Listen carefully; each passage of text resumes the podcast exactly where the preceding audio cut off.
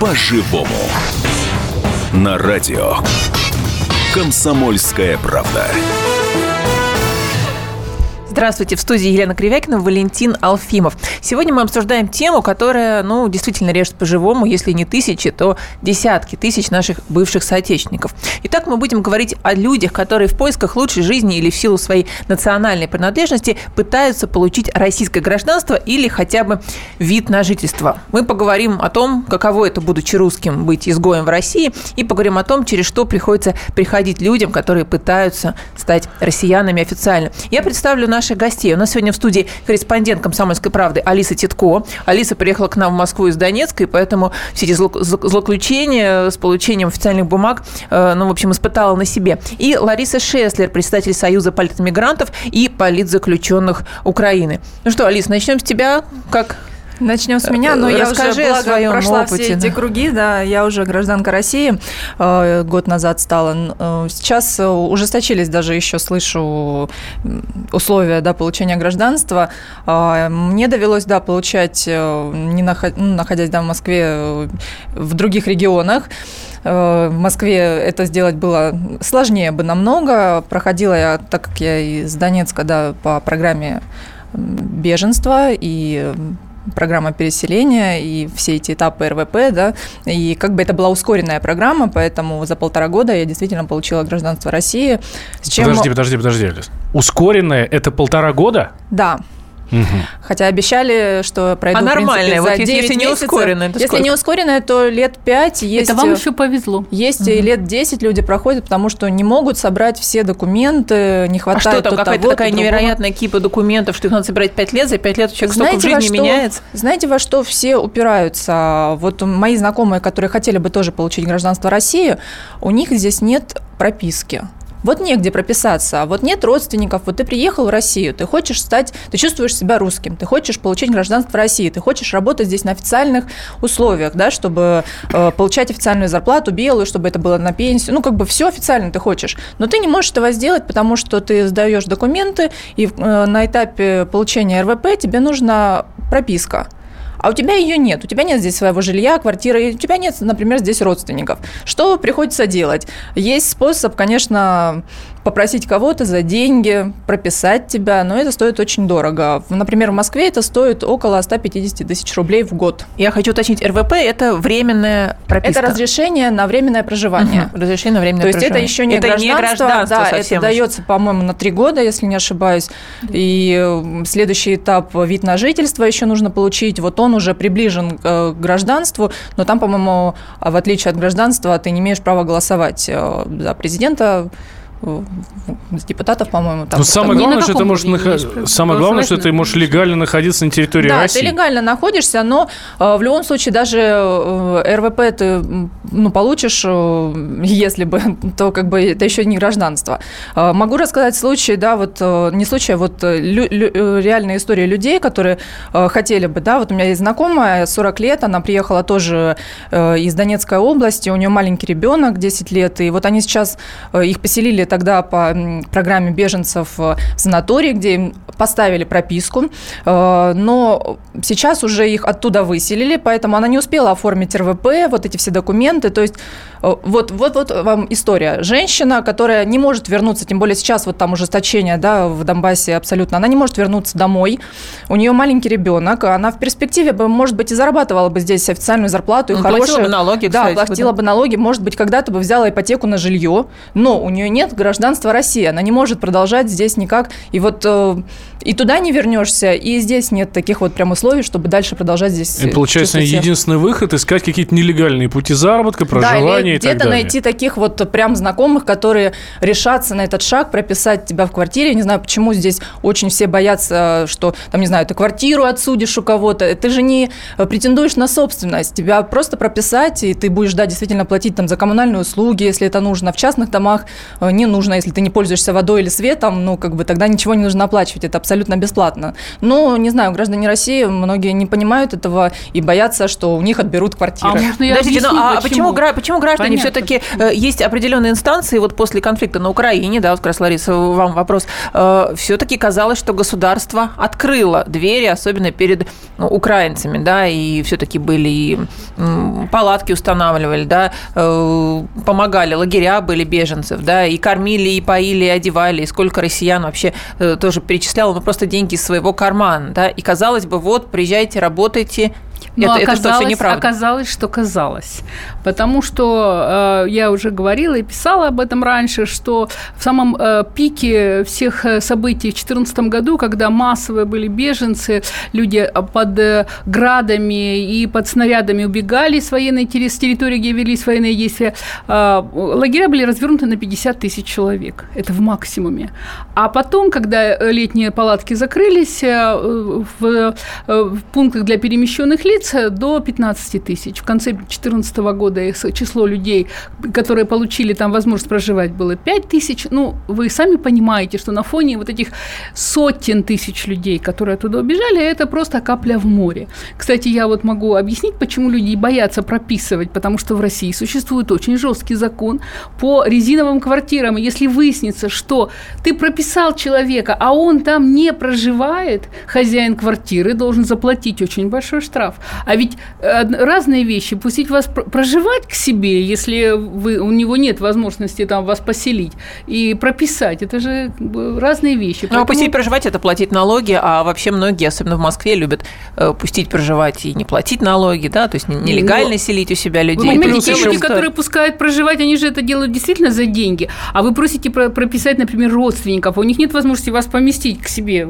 жить, а прописать это они сразу попадают под э, наказание наказание, потому что они нарушают закон, они прописывают человека, который там не проживает, ну, а это уже статья. Здесь еще стоит сказать, что помимо этого, хотя это, безусловно, это очень серьезная причина, а помимо этого мы знаем огромное количество мошенников, которые сначала прописываются, а потом просто забирают жилье. И я сейчас говорю, Алис, я сейчас ни в коем случае не говорю, что люди, которые приезжают к нам с Украины, это такие люди просто, ну, просто боятся. Особенно в центральных регионах страны, да, ну, потому что все мы наслышаны, и мы боимся. И, кстати, это в том числе виновата э, слишком слабая юридическая грамотность населения. Знали бы чуть побольше и не боялись бы. Ну, подождите, а давайте так поставим вопрос. А вообще вот нам это надо? Я, кстати, хочу подключить к нашему разговору радиослушателей. Вообще нужно нам принимать в Россию соотечественников, да? Или вот нам достаточно, ну, мигрантов, скажем, азиатских, да, почему, почему вот у нас такое отношение э, к украинцам, к белорусам, ну, к белорусам там попроще, да, звоните на наш номер 8 800 200 ровно 9702. Я вот напомню, что мы легко дали гражданство Жерару Депардье, да, мы даем звездам Стивен Сигал,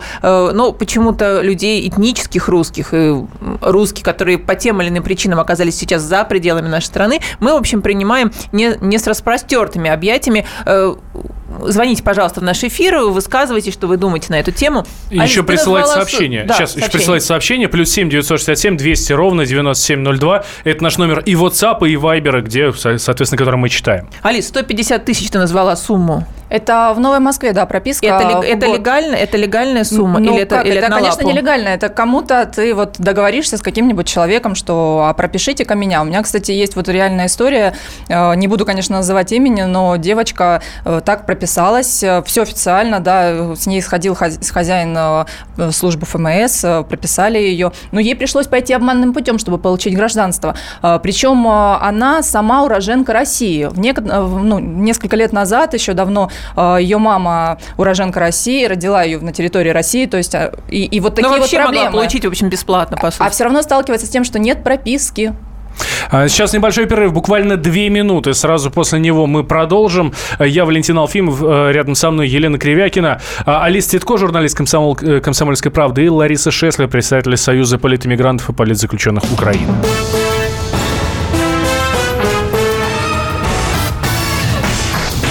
По-живому.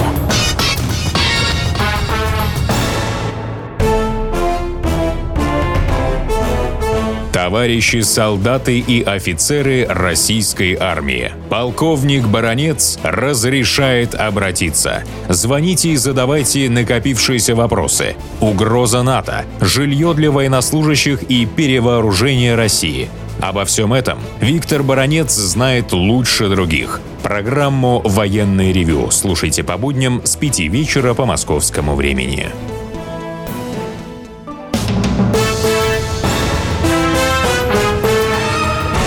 По-живому. На радио. Комсомольская правда студии Елена Кривякина, Валентин Алфимов, э, корреспондент «Комсомольской правды» Алиса Титко, которая приехала к нам в Москву из Донецка, и наша гостья Лариса Шеслер, представитель Союза политэмигрантов и политзаключенных Украины. Мы продолжаем говорить о том, почему нашим бывшим соотечественникам так тяжело получить гражданство в России, и у нас звонок, да, Валь? А, да, он к нам Виталий дозвонился. Виталий, здравствуйте. Здравствуйте, да. Я э, кратенько по двум э, вопросам по теме. Первое – что бывшим соотечественным, соотечественникам, особенно в период вот таких вот так называемых военных действий, конечно же, нужно помогать. И хотя бы вот эти сроки сократить, потому что такие перемещения на территорию России в буквальном смысле спасают их жизни, они трудоспособны, не хочется их с другими нациями сравнивать, которые здесь очень большом количестве представлены. Я считаю, помогать нужно однозначно. Uh-huh. А второе по поводу прописки, то есть регистрационного учета. Наверное, не стоит забывать о том, что снятие с регистрационного учета производится только через суд, да, то есть если конфликт возник э, сторон, кого-то прописали, вот вопрос возник, то почему люди не соглашаются прописывать. Все-таки, скорее всего, это посторонние будут люди там. И если человек не захочет по какой-то причине в результате конфликта выписывать, то только через суд. А это 3-4 месяца и как бы определенные расходы. Поэтому, конечно, здесь э, вопрос такой как бы непростой, острый, можно сказать. Угу. Угу. Да, спасибо. Спасибо большое. Ну, то есть, по сути, мы упираемся в какую-то недоработку государственной системы, правильно? Да, мы несколько раз э, выходили с предложением для беженцев, для лиц, которые хотят получить статус э, переселения, как соотечественники, а, им возможность прописку по пунктам тогда ФМС, пунктам временного размещения, да, по а, органам э, э, местных э, управлений МВД и так далее. То есть человек на самом деле сегодня, он настолько прозрачен, его настолько легко увидеть, где он находится, его настолько легко определить, вызвать к месту, когда с ним нужно встретиться, что вот привязывать вот это все к месту прописки, это сейчас вообще на самом деле очень жестоко по отношению к тем людям, у которых нет такой возможности. К сожалению, мы не были услышаны, и вот сейчас мы понимаем, что эта проблема уже э, входит в разряд неразрешимых для подавляющего количества людей, которые хотят приехать по программе переселения соотечественников. Но видно и по цифрам, ведь на самом деле в, там в максимуме где-то 500 тысяч человек беженцев с Донецкой и Луганской области приехали в Россию, а, а по программе переселения соотечественников в общей сумме вместе с переселенцами из Средней Азии, из всех стран мира, 150 э, тысяч э, за два года. То есть это только очень маленькая часть из этих беженцев смогли попасть в программу ну, смешная переселения. цифра, действительно, да. У нас звонок, Еще Андрей, один давайте звонок, послушаем. нам Андрей дозвонился. Да. Здравствуйте, Здравствуйте. Андрей. Здравствуйте. А, хотел бы внести свою лепту. Я вот, например, считаю, что нет никаких бывших соотечественников, потому что это наши граждане, мы страна правоприемник Советского Союза, и они должны получать российский паспорт просто по заявлению я такой-то гражданин Украины, хочу стать гражданином России. Все, платите паспорт, все, это, это же наши братья. Какая программа? Да, спасибо. спасибо. Да, Алис. Вот, кстати, по этому поводу хочу сказать, что действительно очень сложная процедура. Она настолько затягивается, даже я по упрощенной системе, мне пришлось полтора года стоять в очередях, э, не дозвонишься ни в какую службу, не уточнишь, какой тебе нужен документ. Нужно приходить только на место. То сотрудников нет, то еще что-то. Э, все эти программы долго рассматриваются. Обещают рассматривать за 4 месяца, рассматривают полгода. То есть на все это уходит столько времени, это каждый раз нужно отвлекаться отвлекаться от работы, ведь человека уже, э, прежде чем ты получишь гражданство, ты должен уже здесь работать в России, у тебя должна быть здесь уже прописка. А когда всем этим заниматься? Только стоять и заниматься вот этой бумажной волокитой? Я хочу быть гражданкой России. Я, э, ну, то есть, э, ну, я уже заявила это... Израиль, да, извините, я переж... а, кстати, по этому поводу вот, нам вот, вот, слушатель да, написал, да. Ты принадлежишь, говоришь, я еврей, пожалуйста, приезжай, моментально все вот. делается, без унижения, без оскорблений, без очередей. Все эти процедуры длинные длительные. Да, а, вот был принят в 2014 году отличный закон по носителям русского языка. Казалось бы, и, кстати, он был по инициативе президента Владимира Владимировича Путина разработан и принят. Казалось бы, вот идеально. Носитель русского языка, русский, по духу, по культуре, по языку, по менталитету и так далее, приезжает в свою страну, Россию. И как носитель русского языка получает в кратчайший срок в течение трех месяцев гражданства. Это Госдума обставила такими закорючками, но вначале, конечно, ограничили только теми, кто родился на территории нынешней Российской Федерации. Сразу же, например, э, э, русские из Одессы...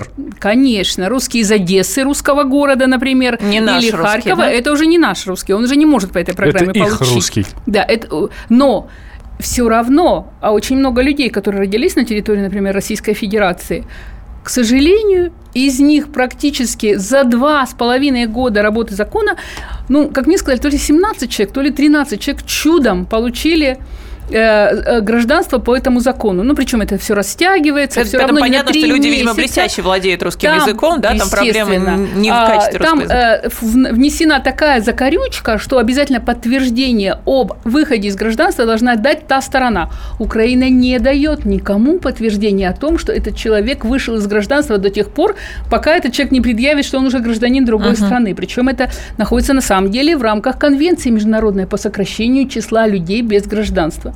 И вот включив вот эту закорючку, лишили возможности ну, сотен тысяч людей получить гражданство по этому закону. Когда встречаемся с депутатами Госдумы, я спрашиваю, а почему вы такой издевательский закон приняли? Вы разрабатывали, его проводили, голосовали, а по нему вообще никто не может получить гражданство. Все разводят руками. Ну вот э, есть подвижки недавно, в прошлом месяце, выступал депутат Константин Затулин угу. в Госдуме, и он предложил изменить таки этот закон, отредактировать, чтобы все-таки вычеркнуть вот этот пункт, по которому ну, гражданство другое, скажем так, враждебное этим нам государству, должно э, стать посредником между нами и Россией для того, чтобы мы получили российское угу. гражданство. Если эти изменения будут приняты, то это уже будет очень немалый такой позитивный сдвиг. Много примеров пишет нам слушатель эм, из нашего окружения, вот э, то, что у него на глазах происходит, когда украинцы приезжали, им давали работу, увольняя азиатов, давали бесплатное жилье, а в итоге они ничего не хотели делать, просто не бесплатное давали. Где давали бесплатное жилье? Дайте мне Нет, бесплатное я жилье. Так понимаю, что речь про, да, я понимаю, что речь идет про частные случаи. Да вообще Но простой, не знаю, помните, как при, имелось в виду, видимо, имеется в виду, да, что просто россияне пускали к себе на постой украинцев, которые бежали из ну, зоны ну, военных действий. неделю, а на две. Меня, да, хорошо, но у меня вот такой вопрос, вот Алиса привела э, цифры, да, там суммы 150 тысяч за прописку в Москве. Хорошо, вот э, смотрите, когда э, Ростов был наводнен беженцами, да, вы вспомните, по программе переселения предлагали э, украинцам ехать и в Сибирь, и в центральную полосу России, и, пожалуйста, Владивосток, да, но многие, действительно, многие восприняли это как оскорбление. Россия, значит, э, заняла определенную сторону в этом конфликте, мы к вам приехали, вы нас кормите, поите, и было очень много было. случаев, по крайней мере, как вот мы об этом читали, что это, это все, понимаете, хотим это жить в Москве, все, а Москва не резиновая. Ничего подобного. Это все специальная, ну, скажем так, кампания для того, чтобы во многом очернить беженцев из Донецкой и Луганской области. Ну, слушай, сейчас вот многим будет что... обидно, потому что какое очернение, когда людям собирали, я не знаю, Конечно. тонны фуры лекарства, одежду, Конечно. Людям е- подпускали на постой, как, какое тут э, может быть намеренное причинение Россия ну, вреда очень беженцам. добрая страна. Русские люди очень добрые, отзывчивые люди. Они помогали беженцам из Донбасса очень сильно. Но такого, чтобы э, приехали, извините меня, какие-то иждивенцы, которые рассчитывают на какие-то немеренные пособия, не было такого. Очень много людей действительно уехали в Сибирь и на Дальний Восток. Но, во-первых, очень многие не, не могли выделить деньги на дорогу. А ведь вы сами понимаете... А человек... много это сколько? Есть конкретная цифра? Сколько согласились украинцев поехать по этой программе на вот в Сибирь, например, на Дальний Вы Восток? знаете, а, у меня нет конкретных цифр. Вот, к сожалению, сейчас МВД закрыла на самом деле всю статистику. Вот если uh-huh. ФМС Э, вот это еще одно, кстати, э, изменение после того, как ФМС передали в МВД. Раньше была статистика по регионам, по э, статусам там, временного убежища или беженцев. Сейчас МВД закрыло эту статистику, и по регионам у нас тоже нет сейчас статистики. Но все люди, кого я знаю, как только есть возможность, они уезжали куда угодно. Но для того, чтобы человек уехал, снялся во Владивосток, ему нужно место, куда он приедет. Ему нужно какое-то хотя бы крыша там над головой. Естественно, люди едут туда, куда, где у них есть родственники, где у них есть знакомые, где хотя бы какой-то маленький период Но можно... вы считаете, если была а бы система, все-таки поехали да, бы, да? Конечно, если бы была система, конкретная конечно. помощь, как об этом говорится, якобы у меня она очень есть, много да? люди друзей бы уехала в Сибирь и живет там и во Владивостоке, и в Иркутской области, и э, живут и работают там. Небольшой перерыв нам нужно сделать. Э, а у нас на связи э, Артур есть. Артур, мы вас после обязательно перерыва. выслушаем сразу после выпуска новостей. Алис Титко у нас была в студии, журналист «Комсомольской правды». Спасибо большое, Алис, что пришла к нам.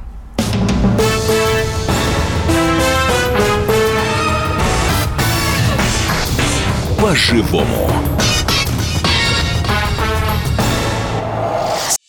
Каждую субботу с 16 до 17 часов на радиостанции «Комсомольская правда» я, Леонид Альшанский, почетный адвокат России, веду передачу «Народный адвокат» и отвечаю на ваши вопросы по проблемам административного права, ГАИ, таможенник, пограничник, гражданского права, дачной амнистии, земельных отношений, обманы страховых компаний. Обо всем этом вы услышите в наших передачах каждую субботу с 16 до 17 часов.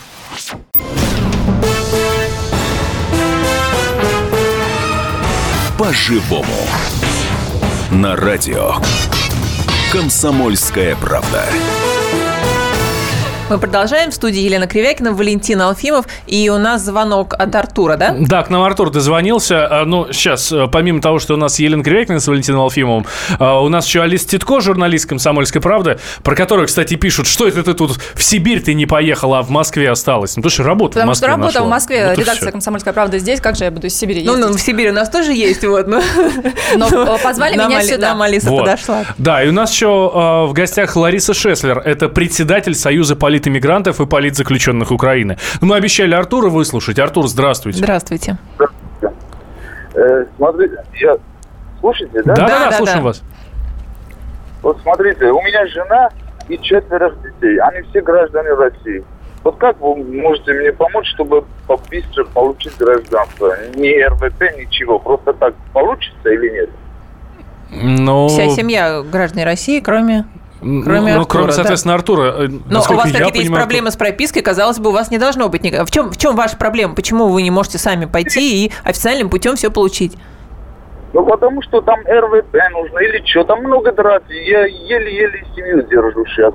Сейчас как я могу так много денег сейчас тратить, что... А сколько вот так много денег? э, Вы можете назвать сумму, которую вы не можете тратить?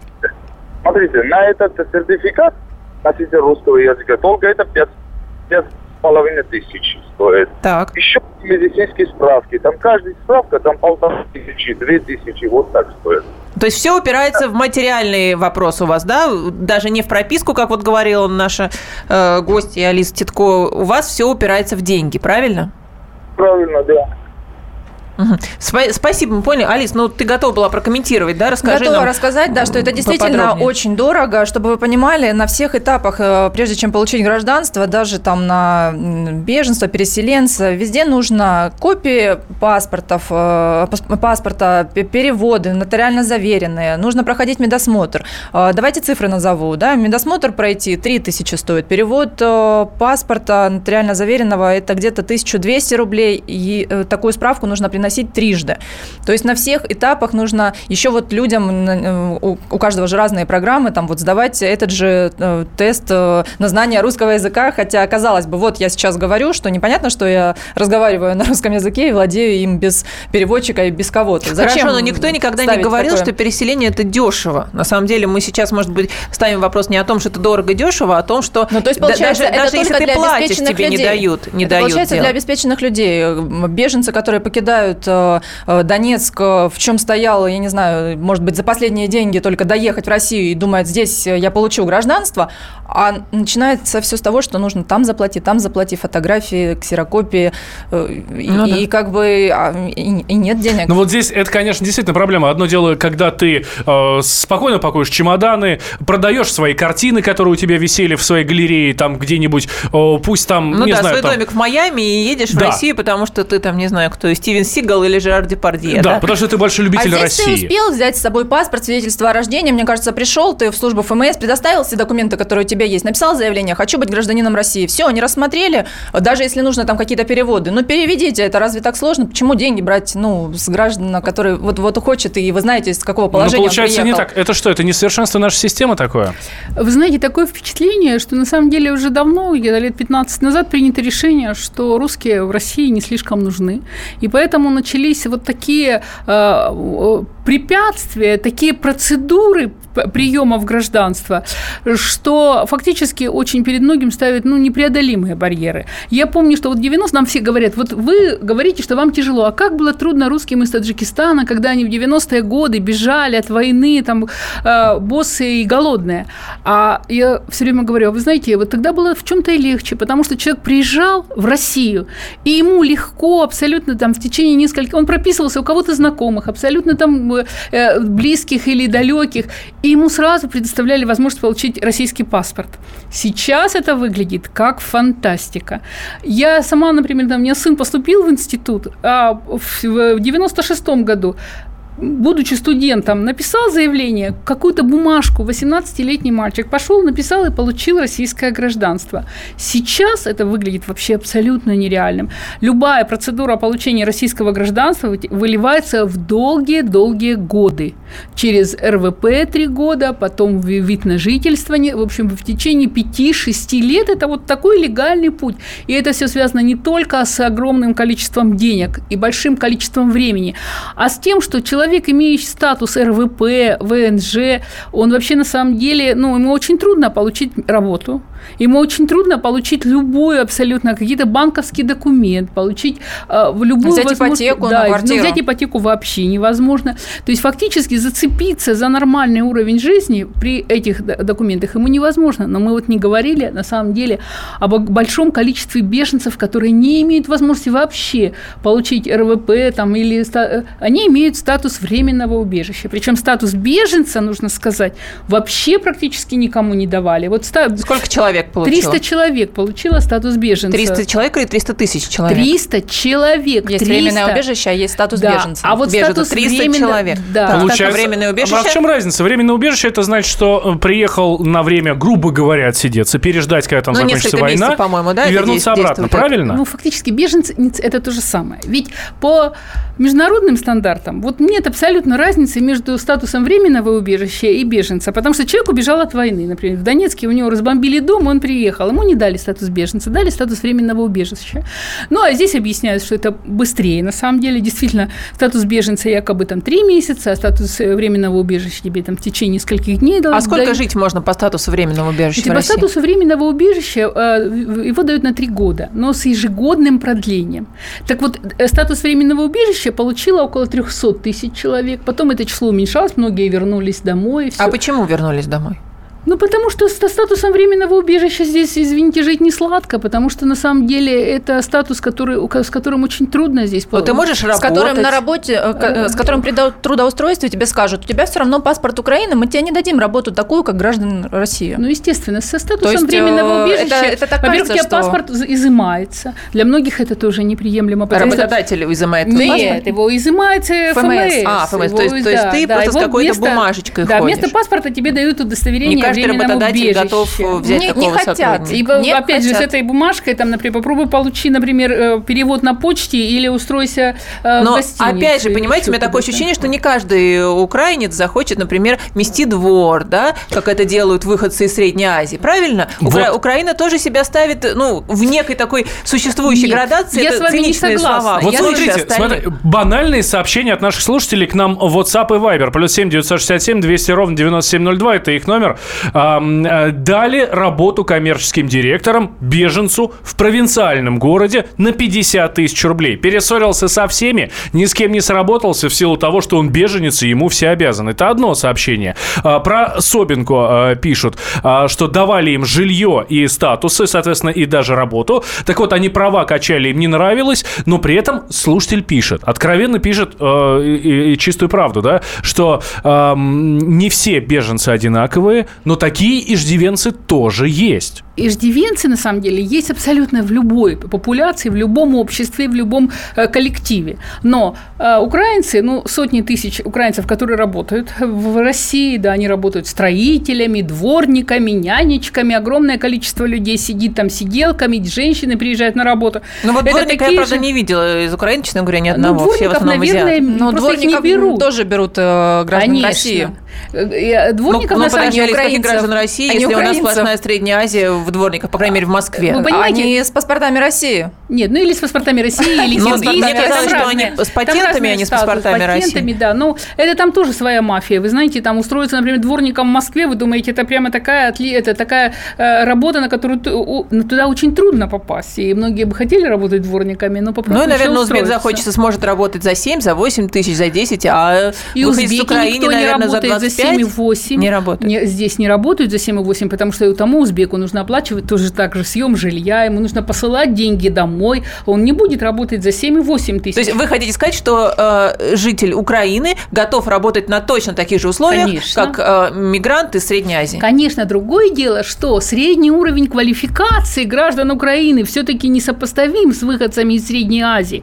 Потому что если мы возьмем что, Донецкую... Таджики лучше, лучше метод двор, чем... Нет, просто нет, образования больше, да, высшем образовании. Конечно, это промышленные да. регионы. Да, конечно, конечно, это промышленные регионы, в котором высококвалифицированные специалисты, врачи, учителя и, э, Чтобы вы понимали, шахтеры шах... в шахте с высшим образованием. Туда просто так не пойдешь после школы. Металл, металлургом э, работают люди с высшим образованием. Сварщики – люди с высшим образованием. Да, кораблестроители, Опасная. машиностроители. Это люди с очень приличным уровнем квалификации. Конечно, если человек, например, работал на очень высококвалифицированной работе, рабочим, но с очень высоким уровнем квалификации, конечно, он э, не захочет просто мести двор, потому что это не соответствует его представлению о собственном предназначении. И он захочет просто получать больше, чтобы оплачивать свое жилье, свое пропитание, чтобы гов... просто э, существовать за свой счет. Но не говоря о том, что в России на самом деле существует большая нехватка высококвалифицированных специалистов, потому что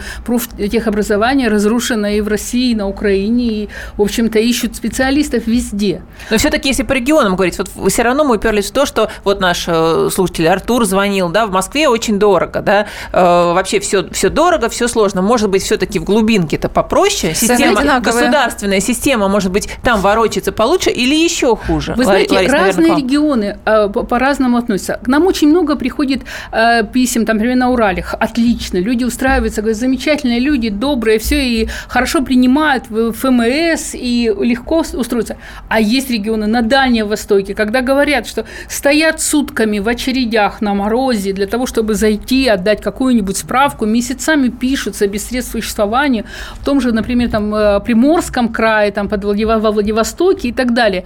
То есть в регионах, а туда люди попадают, на самом деле, извините меня, в западню, потому что выехать туда с семьей, например, То заплатить там 100 тысяч из Киева, условно говоря, из Донецка прилететь в Москву, потом да. надо прилететь во Владивосток, а билеты там тоже 27, да, 30, 35 да, и выше, да? А потом ты оттуда уже не можешь выбраться, потому что у тебя нет денег для того, чтобы оттуда выехать. И очень многие люди, я знаю, из Новосибирска, например, приехали, э, вернулись в европейскую часть, потому что не смогли там устроиться.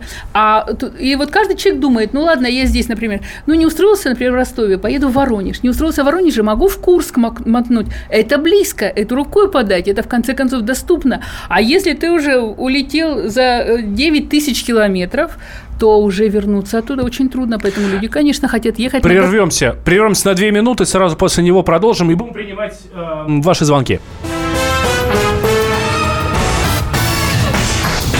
По-живому. И сошлись они в чистом поле, и начали они биться. Каждый за свою правду. И не было в той битве ни правых, ни виноватых. Звон стали.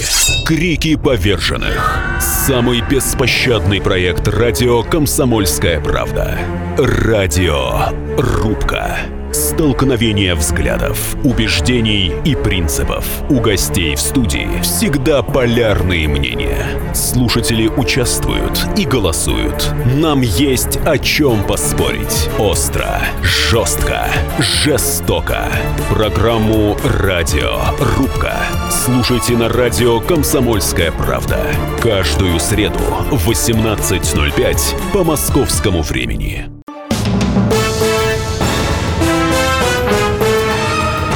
По-живому. На радио «Комсомольская правда» студии Елена Кривякина, Валентин Алфимов и Лариса Шеслер, председатель Союза запрета мигрантов и политзаключенных Украины. Уважаемые радиослушатели, пожалуйста, звоните нам в эфир. Мне интересно от вас услышать, э, как вы считаете, нужно ли автоматически, бесплатно, без всяких заморочек предоставлять гражданство России всем этническим русским? Нужно ли, нужны ли нам наши бывшие соотечественники? Как Или говорит... нам нужны исключительно ВИПы, вот так вот? Может быть, ВИПы нужны, а может быть, нужны люди, которые приедут на три месяца, поработают, мигранты, и уедут. Ну, не будут Скажем они так, гражданами не, России. Не да. будут занимать наши места. Не будут занимать наши места. И в плане жилья да, и быть, так далее. Может быть, это невыгодно вот, э, содержать этих людей. Может быть, они в итоге нам заплатят меньше налогов. Кстати, вот Лариса, а, и, и студийный номер, напомню, 8 800 200 ровно 9702. Звоните, пожалуйста. Лариса, а вот вы как считаете, вот любая все-таки государственная стратегия должна иметь отдачу, да? Вот э, то, что мы э, вроде бы позвали соотечественников, дадут ли, ну, скажем, выгоду, да, циничный немножко а, вопрос, вернется ли это в виде налогов, рождения детей, я не ну, знаю, во-первых, освоение э, конечно, территорий. Э, Россия на самом деле очень нуждается э, в добав, дополнительном населении. Это огромная страна с огромными ресурсами, с огромными территориями и очень небольшим населением. Что дают мигранты? Ну, на самом деле, в прошлом году в одной Москве только заплатили за патенты налогов на, за патенты, заплатили около там, 12 или 15 миллиардов рублей. На минуточку вот я могу сказать, что все расходы Российской Федерации на всех беженцев из Донецкой области за все, весь период составили 4 миллиарда рублей.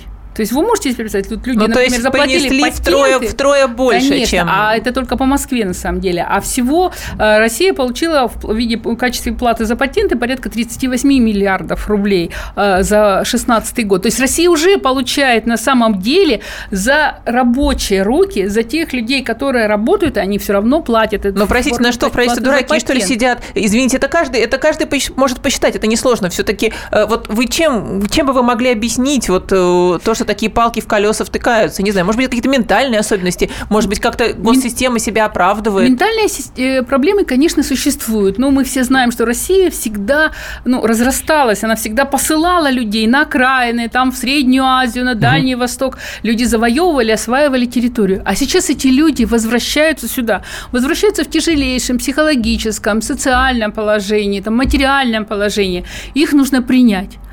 А у государства нет ощущения, что а мы должны что-то. Вот, вот возьмем, например, Польшу или Израиль или Германию. Германия принимает немцев, которые 300 лет назад уехали из Германии. Они вообще уже на самом деле никакого отношения к нынешней Германии не имеют. А здесь русские, которые вот 20 лет назад были одним народом и возвращаются к себе домой. И здесь, конечно, нужна государственная политика. Эта государственная политика на самом деле должна проламывать обывательские настроения, потому что, ну, не секрет, в обществе всегда много обывателей, которые живут в своем мирке и говорят, ой, зачем нам эти понаехавшие, там, Москва не резиновая, Россия не резиновая, они будут претендовать на наши места, не думая о том, что Россия должна занимать свое геополитическое место в соответствии с своими ресурсами. И здесь русские люди с менталитетом, с культурой, с общей историей, они должны быть приняты, ну, можно сказать, с распростертыми объятиями. У нас звонок есть 8 800 200 ровно 9702, наш номер телефона. Роман, здравствуйте. Здравствуйте. Здра- здравствуйте. Вы знаете, я бы все-таки э, комплексно подходил, я сейчас полностью согласен э, с, с предыдущими высказываниями вашей гости, э, ну, комплексно. То есть, первое, надо сначала понять, что есть донечане, это украинцы, которые длительное время, больше двух десятков лет, не собирались к нам сюда переезжать. И я с глубоким уважением к донечанам, к лугачанам да, и пропал наш слушатель. Вообще да. могут больш, большей частью сюда переехать. А, извините, а политика у нас другая. У нас форпост в Донецке, и мы надеемся, что когда-то все-таки э, Украина станет э, нормальной страной, и те же донечане будут иметь там, э, в общем-то, достаточно серьезное положение в Украине и смогут, может быть, изменить ситуацию. А вот по поводу всех тех, кто действительно... Вот, по, по, вот по этому поводу, а, вы знаете, Роман, я думаю, что большинство россиян, а мне кажется, все, кроме вас, ну, вот таких планов не строят. И именно поэтому, и, и совершенно не поэтому они не хотят, чтобы дончане и луганчане к нам приезжали. А, а, к сожалению, да. к сожалению, да, я и пропал на слушателя. Лариса, а вот у меня такой вопрос. А, вот как вам видится, вот если говорить о разрешении а, украинского кризиса, да, отношений, очень сложных отношений на данный момент России и Украины, вот проблема переселения соотечественников, да, как мы принимаем здесь выходцев из Украины, да, может ли это стать каким-то шагом вот к решению украинско-российского кризиса? Или, знаете, или наоборот это обострит отношения. Знаете, на самом деле, если бы есть. Россия действительно открыла ворота русским, это бы подняло престиж русских во всех странах. Все бы э, вот везде сейчас говорят, а вы там никому не нужны, а вас спросили, что вы туда поехали, да вы там вообще лишние люди. Если бы и на Украине, и где-нибудь там в Средней Азии понимали, что Россия принимает русских, к ним бы относились по-другому и в тех странах, в которых они на самом деле сейчас живут. К ним бы больше, их бы больше ценили, их бы больше больше уважали, понимали, что на самом деле за ними стоит великая страна, великая Россия. Но на самой Украине бы сказали, вы похищаете наших граждан. Давайте вспомним э, доктора Лизу, Царство Небесное, даже ее упрекали в том, что она ворует детей из Украины. Она вывозила детей умирающих с Донбасса, и ее упрекали в том, что она ворует детей. И, понимаете, вот Россия, скажем, открывает двери совершенно спокойно для всех э, желающих жителей Украины приехать к нам. Да? Вот чисто на межгосударственном государственном уровне. Ну, вы знаете, слушать о том, что говорит сегодня киевская власть, это просто можно, это там такой могут бред нести, что на него вообще рассчитывать даже нет, нет возможности. И э, зачем это делать? Ну, возьмем, например, пример Германии или Поля, Польши. Польша, например, вот возьмите количество поляков э, на Украине, количество русских на Украине, но в Польше десятки тысяч людей учатся бесплатно, получают там стипендию в польских вузах потому что им дают там карточку, да, и они считаются поляками, хотя Карточка они на самом поляка, деле... да, очень известная Да, карта штука. поляка выдается в десяткам тысяч людей. Россия вообще этим не занимается. Почему поляки притягивают к себе, венгры притягивают к себе людей, которые... Греки притягивают к себе людей, которые там этнически далеки от них. Россия тем более должна собирать своих. Но я еще хотела сказать о той категории людей, о которых мы вообще сегодня не говорили. Мы не говорили о политэмигрантах. Вот это люди, которые выехали приехали ну, э, из Украины. Из зоны из, боевых действий. И не только из зоны боевых действий, из Харькова, из Николаева, из Одессы, из тех из из Киева, из Львова. Это ли те люди, которые не согласны с э, произошедшим там переворотом. Ведь недаром, э, недавно Дорогомиловский суд подтвердил факт незаконного переворота. Если был переворот, значит, есть политрепрессии. И, а если есть политрепрессии, значит, есть политэмигранты. Таких много людей в России? Таких людей тысячи. Это люди против... Они сейчас живут в России? Они живут в России, потому так. что нам некуда, например, деваться. А, Это вы в том числе тоже? Да, я тоже да. являюсь политэмигрантом, потому что против меня, как и против многих, многих возбуждено уголовные дела по обвинению в сепаратизме. Так, и, и тут тоже какая-то проблема, да, даже, даже с вами? Естественно. Ну, я не буду говорить о своей проблеме, я просто говорю о том, что политэмигранты, они не могут приехать, например, на Украину, обновить документы, сменить, например, паспорт, а, получить, например, паспорт э, подросшему ребенку и так далее. Это как только они пересекут границу, их в лучшем да, случае посадят рученьки, в тюрьму. Да. А в худшем случае какие-нибудь там добробаты кончат на дороге. Вот, они не могут, но получить статус, и вот я говорила, временное убежище, например, уже есть неоднократное, уже большое количество случаев, когда политэмигрантов, беженцев лишают статуса временного убежища. Они приехали, они доказали, что они подвергались преследованиям, там, э, уголовное дело или список, список миротворцев, им дали временное убежище. А сейчас им это временно отказывают в Но на каком основании? А вот практически, а вот у вас уже э, закончились нет, боевые да, действия. Нет оснований. Во-первых, боевые действия не вы сами видите, да? не то, что они закончились, они усилились. Во-вторых, а, политические преследования на Украине, они только усиливаются. Никто не отменяет уголовные дела, никто не собирается прекращать преследования за другие политические взгляды. У меня на глазах пример, когда человек, который из Одессы, из Дома профсоюзов, спасшийся, потом воевал в, в Луганское, в ЛНР, потом с семьей приехал сюда, он уже не молодой человек, ему дали временное убежище, а сейчас ему отказали в продлении. Что ему делать? У него несовершеннолетний ребенок. Э, как ребенок должен получать здесь документы. Он не может вернуться на Украину, потому что он, извините, спасся из Одессы и воевал в Луганске. И здесь ему отказали. И вот в этом э, связи я хочу сказать, что мы рассчитывали, что когда ФМС передали МВД, нам станет легче. ФМС это была такая огромная, громоздкая структура, она никому не подчинялась, там были люди, вещь в себе. Но в МВД стало намного сложнее. Намного сложнее. Я считаю, что в МВД нужно обязательно создать структуру по работе с беженцами, которая бы работала с общественными организациями, с Госдумой, с Советом Федерации, собирала информацию для того, чтобы люди могли спастись. Да, потому что это, в общем, посылают на, в данном случае посылают, да, посылают на смерть. На смерть тут, тут выбор небольшой. Спасибо большое, Ларис. Лариса Шеслер была у нас в студии, председатель Союза политэмигрантов и политзаключенных Украины. А, мы говорили сегодня о том, почему так сложно получить российское гражданство жителям СНГ. Ну, конечно, в первую очередь говорили о беженцах и о политэмигрантах. Я Валентин Алфимов, рядом со мной Елена Кривякина. Спасибо, что были с нами.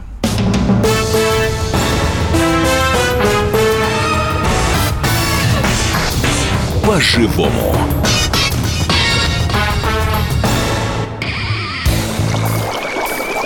Кипит! Кипит! Снимай скорее! Э, а чего снимать-то? Трубку снимай и звони Алфимову. Говорим о том, что накипело. В паровом котле Валентина Алфимова. Слушайте и звоните с 6 вечера по будням, кроме среды.